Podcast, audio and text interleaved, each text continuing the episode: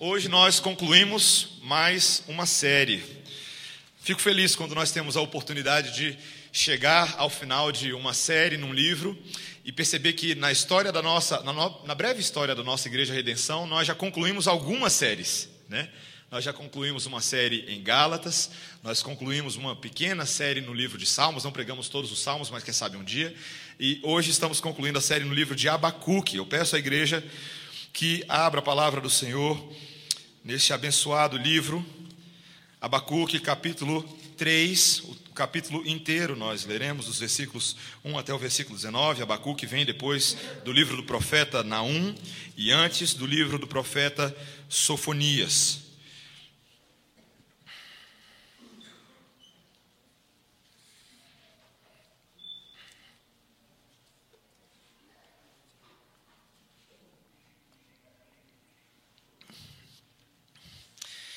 Essa, essa oração de Abacuque, ela tem muitos detalhes. Certamente nessa manhã eu não vou conseguir cobrir todos os possíveis detalhes que poderíamos falar nesta oração, talvez uma das orações mais ricas de todas as escrituras registradas para nós. Por isso eu peço a você que no momento dessa leitura agora você preste bastante atenção para os detalhes, porque a palavra do Senhor que é inspirada é rica, ela é atual para nós nessa manhã. Assim diz o Senhor. Oração do profeta Abacuque sob a forma de canto. Tenho ouvido, ó Senhor, as tuas declarações e me sinto alarmado. Aviva a tua obra, ó Senhor, no decorrer dos anos, e no decurso dos anos faze-a conhecida. Na tua ira, lembra-te da misericórdia. Deus vem de Temã e do monte Parã vem o santo.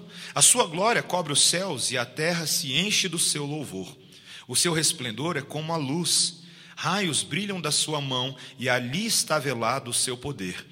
Adiante dele vai a peste, e a pestilência segue os seus passos.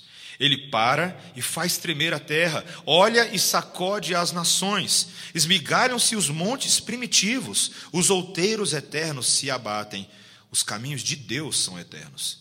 Vejo as tendas de Cusã em aflição, os acampamentos da terra de Midian tremem. Acaso é contra os rios, Senhor, que estás irado? É contra os ribeiros a tua ira, ou contra o mar o teu furor, já que andas montado nos teus cavalos, nos teus cavalos de vitória? Tiras a descoberto o teu arco, e farta está a tua aljava de flechas. Tu fendes a terra com rios. Os montes te vêm e se contorcem. Passam torrentes de águas, de água. As profundezas do mar fazem ouvir a sua voz e levantam bem alto as suas mãos. O sol e a lua param nas suas moradas, ao resplandecer a luz das tuas flechas sibilantes, ao fulgor do relâmpago da tua lança. Na tua indignação marchas pela terra, na tua ira calcas aos pés as nações. Tu sais para o salvamento do teu povo, para salvar o teu ungido. Feres o telhado da casa do perverso e lhe descobres de todo o fundamento. Traspassas a cabeça dos guerreiros do inimigo com as suas próprias lanças, os quais, como tempestade, avançam para me destruir. Regozijam-se como se estivessem para devorar o pobre às ocultas. Marchas com os teus cavalos pelo mar, pela massa de grandes águas. Ouviu e o meu íntimo se comoveu. À sua voz tremeram os meus lábios. Entrou a podridão nos meus ossos e os joelhos me vacilaram, pois em silêncio devo esperar o dia da angústia que virá contra o povo que nos acomete. Ainda que a figueira não floresça, nem haja fruto na vide, o produto da oliveira minta e os campos não produzam mantimento, as ovelhas sejam arrebatadas do aprisco e nos currais não haja gado. Todavia, eu me alegro no Senhor exulto no Deus da minha salvação.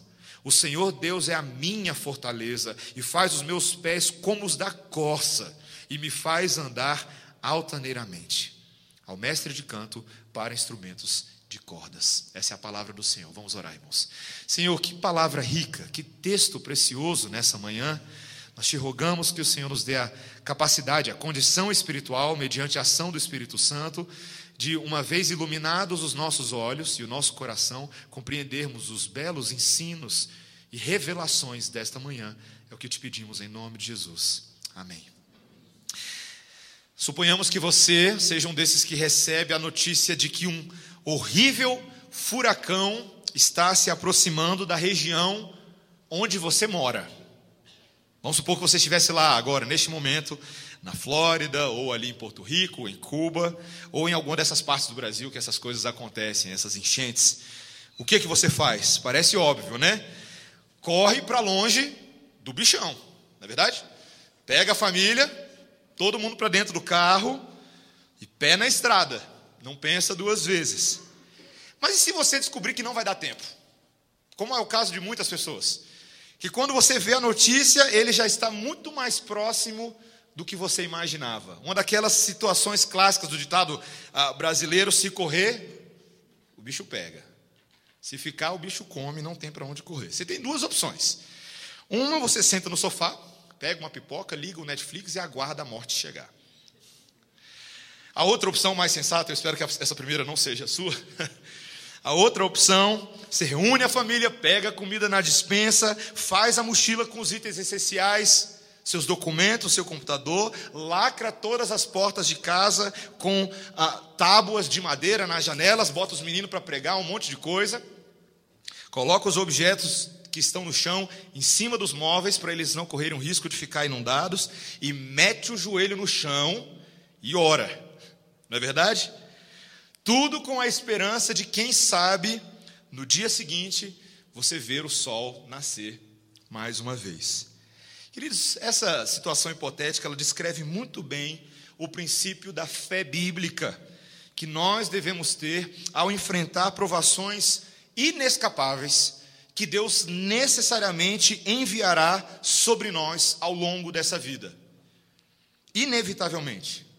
Isso é o que Abacuque está aprendendo no meio de toda a sua desafiadora experiência com o povo de Israel. E ele descreve esse aprendizado da parte do Senhor para nós nessa manhã em forma de oração, na verdade, em forma de um salmo de confiança, bem no meio de um livro profético.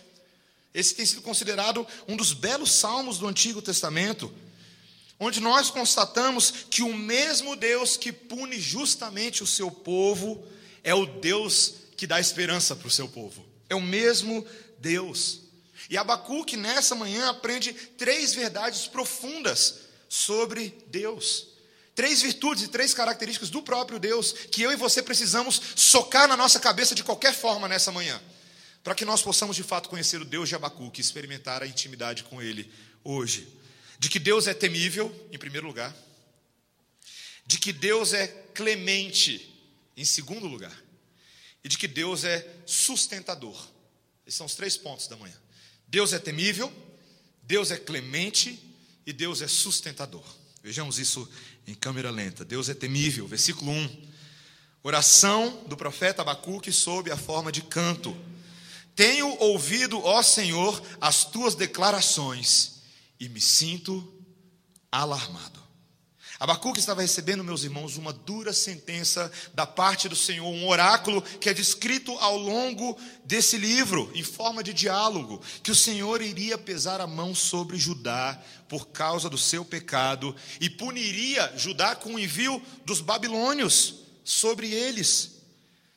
Abacuque ouve ao longo do livro as justificativas da parte do Senhor para agir dessa maneira, que não dizia respeito tão somente à ocasião, ao pecado específico de Judá aqui, neste momento, mas a toda a identidade santa, eterna e universal do Senhor ao longo de toda a sua história. A verdade que cruzava os tempos era de que o Criador dos céus e da terra é santo e o Criador é temível. Israel já sabia dessa verdade há muito tempo, não era um aprendizado novo. Veja que Abacuque, aqui nessa oração, ele passa agora a descrever esse conhecimento que Israel já possuía dessa realidade. Quando no versículo 3 ele fala, por exemplo, acompanhe comigo, quando ele diz: Deus vem de Temã e do monte Parã vem o santo. Isso era uma referência, os montes Temã e Parã são uma referência à região do Sinai quando Israel, há tantos anos atrás, havia recebido da parte de Deus, por meio do seu mediador Moisés, as tábuas da lei. Deus havia se revelado naquele dia como um fogo consumidor, um Deus que coloca em chamas toda uma montanha, e aquela foi uma cena assustadora, meus irmãos. Ali Israel tinha uma imagem bem vívida em suas mentes de quem Deus verdadeiramente era. De que desde a eternidade, como o próprio versículo 3 nos mostra, esse Deus é pura luz e pura glória. Versículo 3: a sua glória cobre os céus e a terra se enche do seu louvor. Um Deus onipresente em toda a sua criação.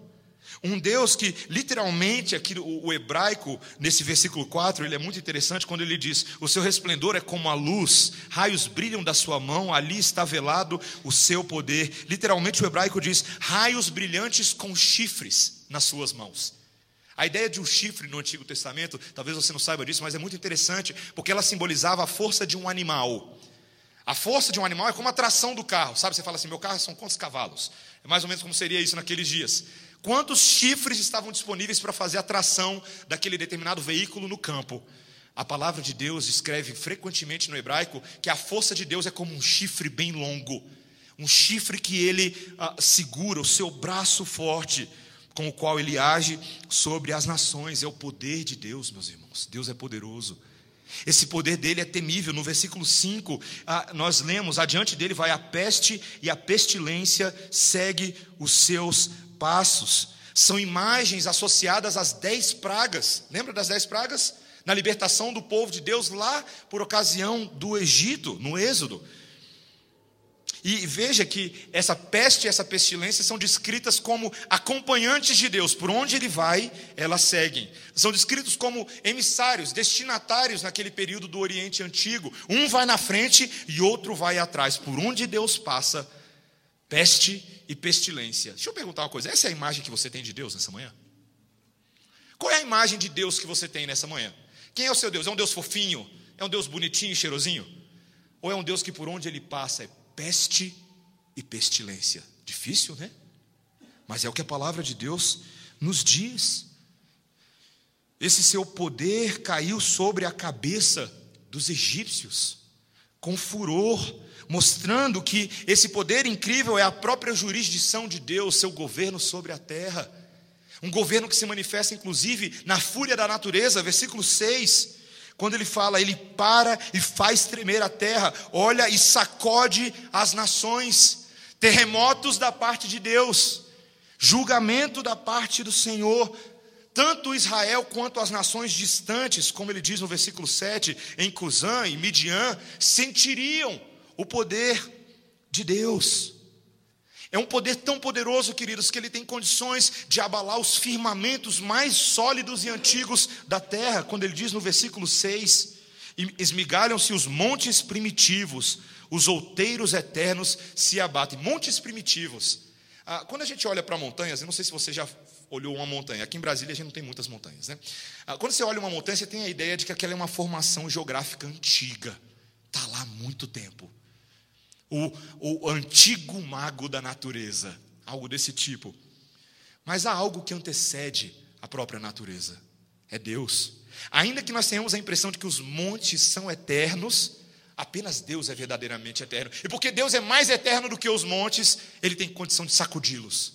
Ele governa sobre os montes e não o contrário.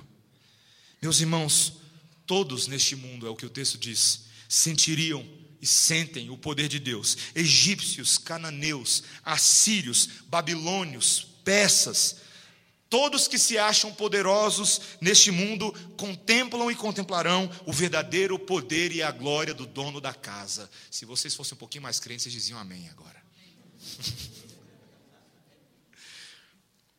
Meus irmãos, essa é uma realidade pesada.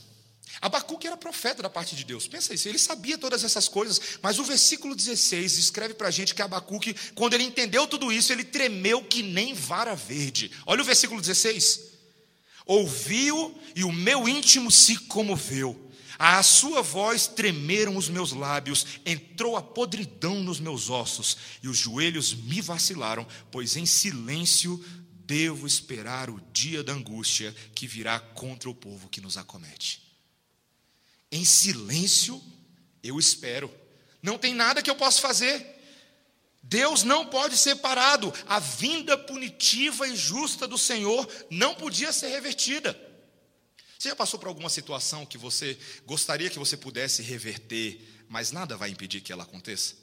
Eu lembro uma vez, eu era ainda estudante da UNB, eu tinha 20 anos de idade, e eu estava num dia um pouco chuvoso, saindo da UNB, ali no início da L2 Norte, para entrar na L2, aguardando minha posição na fila de carros, e fiquei olhando para o lado. Né? Quando deu a primeira brecha, eu pum, acelerei. Mas o carro da frente, que eu não tinha visto, fez que foi e parou. Já aconteceu isso com você? O que você faz nessa hora? Desesperado. Pisa no freio com tudo. Dia chuvoso, pneu careca.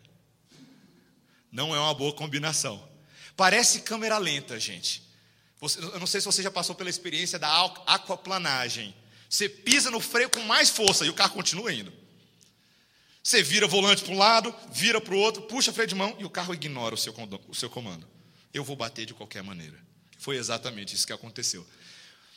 Meus irmãos, é terrível essa sensação de que nós podemos, não podemos fazer nada para parar aquilo que vai acontecer de qualquer maneira. Mas é fato, meus irmãos, que todos os dias, milhões de pessoas no nosso mundo vivem assim, na tentativa de pisar no freio do desastre, da destruição humana que nós mesmos estamos colhendo. Mas já nós não estamos mais no controle desse veículo há muito tempo.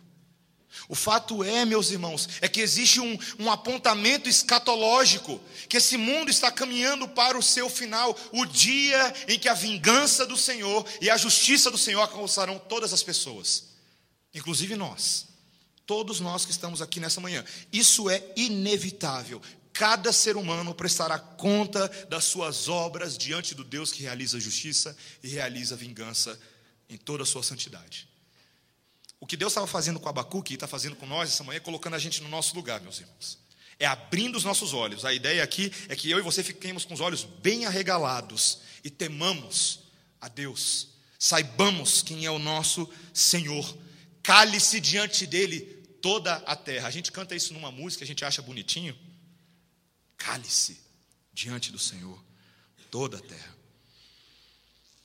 Abacuque sabia que Deus ia disciplinar o povo de Judá e que não seria uma experiência agradável, mas ele aceitou a vontade de Deus. Aquilo era necessário. Muitas vezes a gente não gosta da disciplina, mas a disciplina é importante. Nós precisamos aprender que o amor de Deus se manifesta também quando ele nos pune e nos traz de volta. Deus é temível e poderoso. Esse é o primeiro ponto, meus irmãos.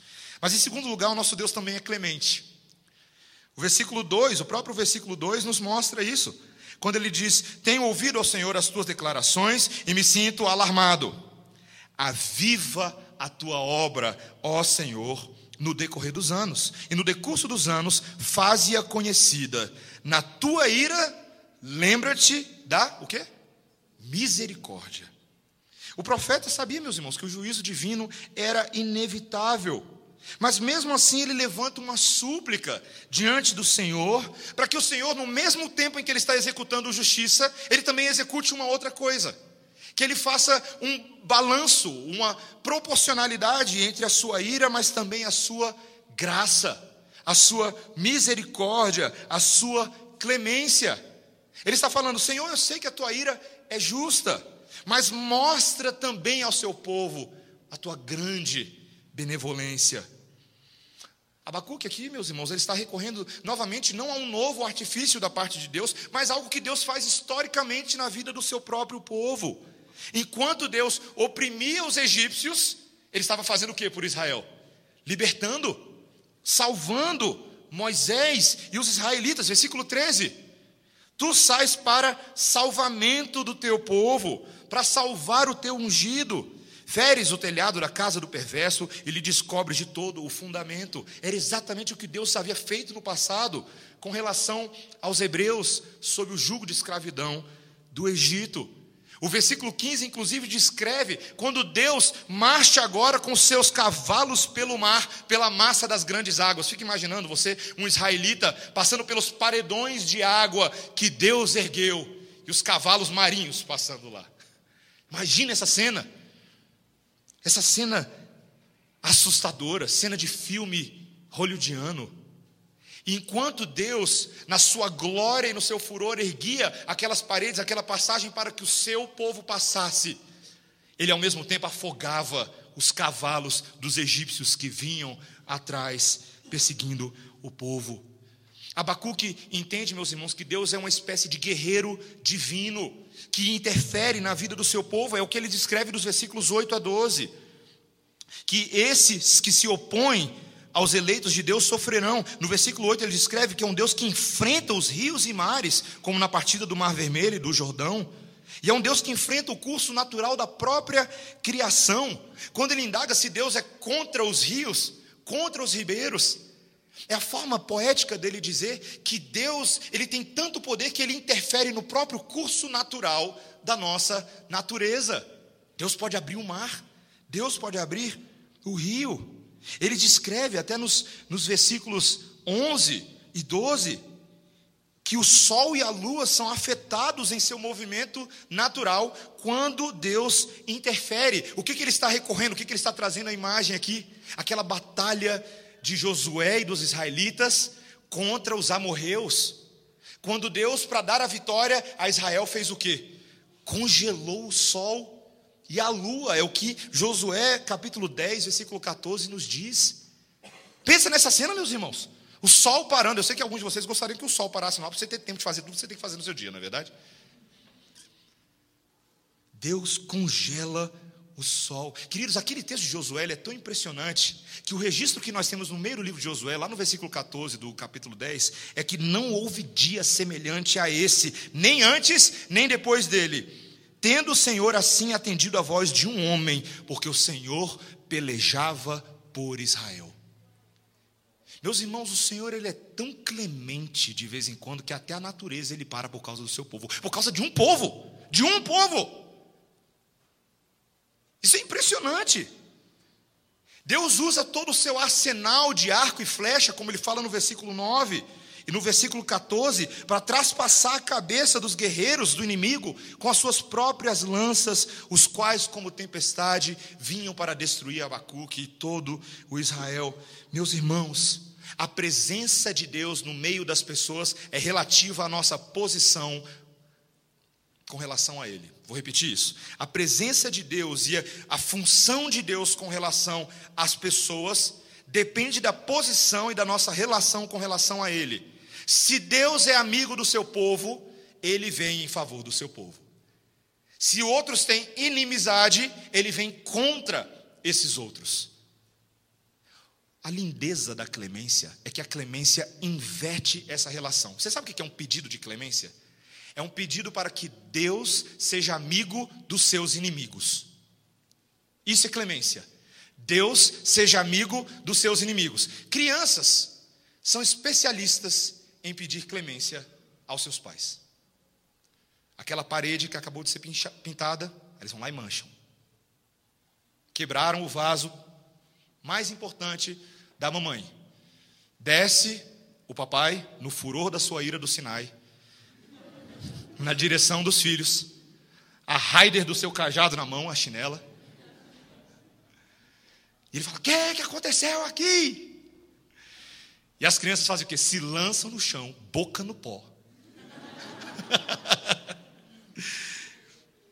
e pedem clemência com as palavras mais elaboradas que existe. Ó oh, excelentíssimo e benévolo patriarca. Senhor desta residência, tende clemência e misericórdia desse pobre pecador. Permita-me conservar meu videogame se eu achar mercê em tua presença. todo aquele melodrama. Mas, queridos, a verdade é que nós precisamos aprender a ser mais clementes em nosso relacionamento com as pessoas. Nosso Deus é assim. Às vezes nós somos tão prontos a usar a vara da justiça, mas deveríamos marinar mais essa vara com pitadinhas de clemência e misericórdia dos que cometem erros. Pais devem sim buscar esse equilíbrio, o induto do perdão no relacionamento com seus filhos, para que não sejam excessivamente tiranos ou rígidos demais. Cônjuges precisam aprender a ser mais dispostos a utilizar a ferramenta do perdão. Mais vezes, viu, gente? Muito mais vezes, 70 vezes 7. As pessoas que são mais sistemáticas, elas sofrem muito quando outros transgridem o seu código pessoal de disciplina, de métodos e de prazos, mas deveriam ser mais flexíveis e tolerantes com o erro alheio. Eu sei que tem muita gente que não gosta dessa cultura do jeitinho brasileiro, que muita gente não respeita prazos, não respeita métodos, mas meus irmãos, se nós nos estressarmos todas as vezes que alguém não fizer as coisas de acordo do nosso jeito, colheremos apenas rancor, ira. Nosso Deus é flexível, meus irmãos. Se ele agiu assim inúmeras vezes com seus servos e ainda age pacientemente conosco hoje, nessa manhã, sempre pronto a perdoar e sempre pronto a recomeçar, por que, que nós não podemos fazer o mesmo pelo próximo? E Abacuque estava aprendendo esse caráter de Deus no meio dessa aflição. Deus é temível, Deus é clemente. Em último lugar, meus irmãos, Deus é sustentador. Versículo 17: Ainda que a figueira não floresça, nem haja fruto na vide, o produto da oliveira minta e os campos não produzam mantimento, as ovelhas sejam arrebatadas do aprisco e nos currais não haja gado. Todavia, vamos ler juntos? Todavia, eu me alegro no Senhor, exulto no Deus da minha salvação. O profeta, agora, meus irmãos, começa o encerramento deste livro dessa reflexão, desse oráculo, pensando sobre a sua própria experiência, mas expressando a sua fé no meio de tudo isso. A sua fé é baseada num Deus, meus irmãos, que mantém a sua aliança para sempre, apesar de todas as suas circunstâncias. A sociedade de Israel era uma sociedade agrária. O seu salário e o seu sustento dependiam diretamente da capacidade do campo de produzir o fruto. Era assim que eles colocavam a comida na mesa todos os dias. E Abacuque faz uma declaração difícil. Uma declaração que muitas vezes para nós mesmos é desafiadora. Ainda que não haja fruto na videira. Ainda que os campos não produzam tanto quanto nós gostaríamos, como acontece, por exemplo, no Brasil, com estiagem, geada e seca. Ainda que os animais sejam roubados. Ainda que todas as coisas nos sejam tomadas. Meus irmãos, ele afirma: Deus é a minha fortaleza. Deus é o meu suprimento. Deus é a minha força. Eu não estou condicionado às coisas desse mundo. Eu estou condicionado tão somente ao meu Criador. E ele chama no versículo 19 Deus de minha fortaleza. Você consegue perceber que Abacuque, enquanto contempla a grandeza de um Deus poderoso, vingativo, justo e santo, ao mesmo tempo ele chama Deus de meu. Meu Deus. Meu Deus, meu Senhor. Queridos, isso é algo maravilhoso. A possibilidade de nos alegrarmos verdadeiramente, mesmo em meio às circunstâncias pesadas e difíceis dessa vida. Ele fala no versículo 19: O Senhor Deus é a minha fortaleza e faz os meus pés como os da corça. Eu não sei se você já viu uma corça, um veado. Eu morava no Mississippi, e no Mississippi, de vez em quando, você estava dirigindo o carro no meio da noite, cruzava um viado correndo no mesmo, na, no meio da rua. E a gente ficava com medo de atropelar aquele bicho, mas ele ia numa alegria só, gente. Ele ia embora, não estava nem aí. Ele não estava nem aí. A, a, imagem é justamente essa. A alegria de um animal saltitando no meio do bosque e não está nem aí para nada, porque a vida está boa demais. Ele não está preocupado, ele simplesmente corre. Ele não sabe se ele vai morrer atropelado, mas ele vai embora. Queridos, essa imagem é maravilhosa. Como resultado da nossa fé em Deus, podemos gozar de verdadeira alegria, verdadeira paz e verdadeira esperança no meio das aflições. Curiosamente, não sei se você percebeu um padrão nesse livro. Não adiantava Abacuque orar para que o Senhor mudasse de opinião. Ele estava determinado em punir. A punição iria acontecer de qualquer maneira. Então, a oração de Abacuque não é para que Deus meramente mude o seu conselho divino, mas que ele nos ensine a nos adequar naquilo que ele vai fazer. Se Deus não vai tirar o furacão, me ensina a passar pelo meio do furacão. Se Deus não vai mudar as circunstâncias todas, me dá fé e condições de perseverar firme em meio a essas provações. Queridos, isso é fé bíblica. Fé bíblica não é simplesmente quando Deus faz as coisas do jeito que a gente quer, é quando Ele nos ensina a sobreviver no mundo que Ele quer gerir, gerir e conduzir. Meus irmãos, Ele nos dá todos os recursos nessa manhã para fazer isso. Talvez você não tenha percebido isso até agora. Mas a palavra de Deus que nós lemos nessa manhã, em Hebreus 6, nos lembra que em Cristo Jesus, Deus cumpriu promessas antigas desde Abraão, para que nós tivéssemos uma esperança firme, sólida. E o juramento que Deus fez de que essas promessas aconteceriam, Ele não fez em nome de outras pessoas, Ele fez dentro do seu próprio nome, Ele jurou por si mesmo, para que as promessas que Ele selou chegassem até nós. E por isso que Ele diz lá em Hebreus 6, versículo 17: por isso, Deus, quando quis mostrar mais firmemente aos herdeiros da promessa a imutabilidade do seu propósito, se interpôs com juramento, para que, mediante duas coisas imutáveis, nas quais é impossível que Deus minta, e ele diz: forte alento tenhamos nós que já corremos para o refúgio, a fim de lançar mão da esperança proposta. Queridos, essa esperança, Cristo, a esperança, a âncora das nossas almas, é a nossa segurança e a nossa firmeza, aquele que penetra no véu em primeiro lugar, que foi em nosso nome, que realizou uma obra em nosso nome, para que eu e você gozássemos de estabilidade em meio a esse mundo caótico. O famoso Catecismo de Heidelberg, que é um dos símbolos de fé das igrejas reformadas historicamente, foi escrito entre 1559 e 1576, a pedido de Frederico III, na Alemanha. Foi uma, um, um documento comissionado, e ele comissionou dois jovens, dois jovens. O primeiro deles, Zacarias Ursinos, um homem de 28 anos de idade, que era professor de teologia na faculdade de Heidelberg. E o outro, seu amigo, de 26 anos de idade, Gaspar Olevianos, para que eles fizessem um documento que ensinasse a fé reformada para jovens, para pastores, para mestres, para pessoas nas igrejas. E eles fizeram. Esses homens tão novos mostraram nesse documento exatamente o que eles creem a respeito de Deus. E a primeira pergunta do Catecismo de Heidelberg diz assim: Qual é o seu único fundamento na vida e na morte? Você sabe como é que eles responderam? O meu único fundamento é meu fiel Salvador Jesus Cristo. A Ele pertenço em corpo e alma, na vida e na morte, e não pertenço a mim mesmo.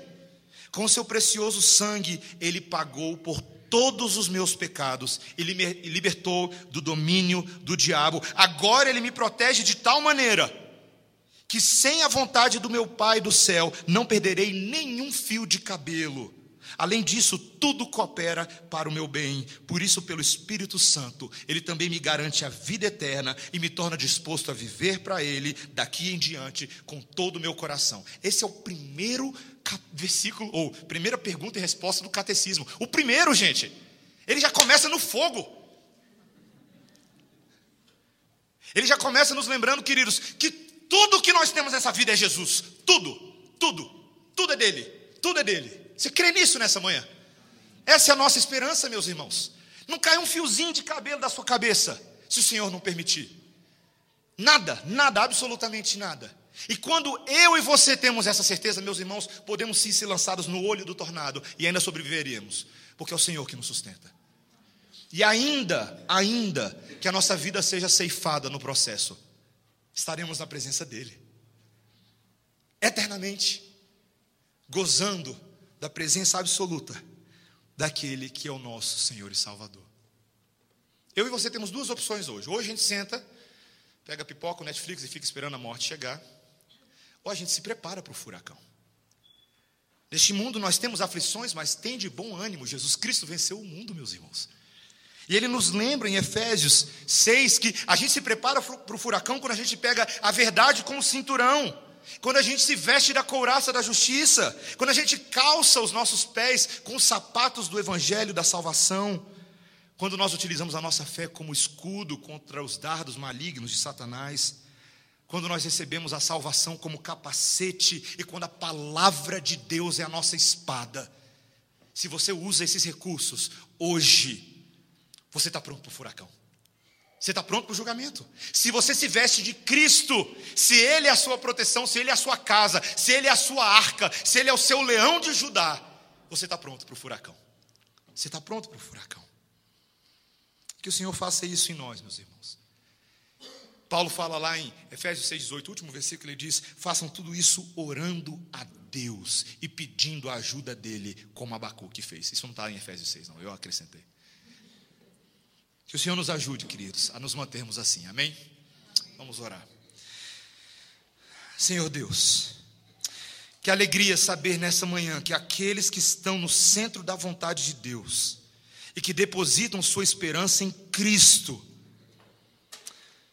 perceberão, Senhor, que este mesmo guerreiro divino é o gracioso Salvador e libertador do seu povo.